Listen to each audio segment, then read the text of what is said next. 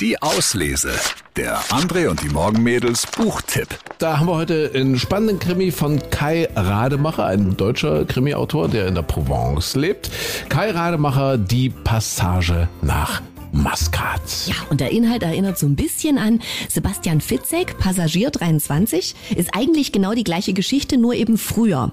Äh, der Kai Rademacher beschreibt quasi die goldenen Zwanziger auf hoher See. Mhm, Geht um den Theodor Jung, der macht eine Kreuzfahrt mit seiner Frau zusammen. Damals irgendwie, ich glaube, 29.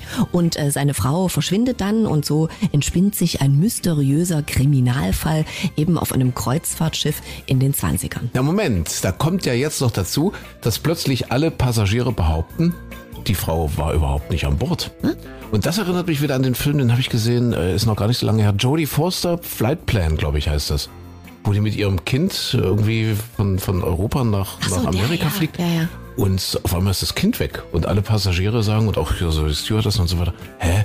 Sie sind alleine eingestiegen. Sie waren gar nicht mit Kind hier. Wisst ihr? Ganz also so ähnlich ist das so ein bisschen, ja. Kai Reidemacher, die Passage nach Maskat.